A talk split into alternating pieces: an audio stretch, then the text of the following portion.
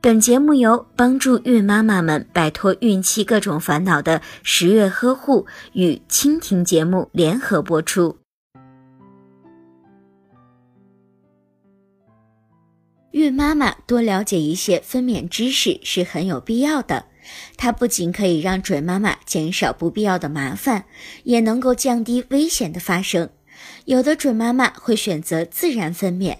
那么，自然分娩的优点都有哪些呢？一、产后恢复比较快，仅会阴部位可能会有伤口，并发症比较少。二、在分娩的过程中，子宫有规律的收缩、舒张，使得胎儿的胸腔也发生有节律的收缩。这一过程能够锻炼宝宝的心肺功能，为宝宝出生以后的自动呼吸创造了良好的条件。三、进行自然分娩时，可以使孕妈妈产门扩张的很大，有利于产妇恶露的排泄引流，产后子宫的恢复也更加快一些。如果您在备孕、怀孕到分娩的过程中遇到任何问题，欢迎通过十月呵护微信公众账号告诉我们，这里会有三甲医院妇产科医生为您解答。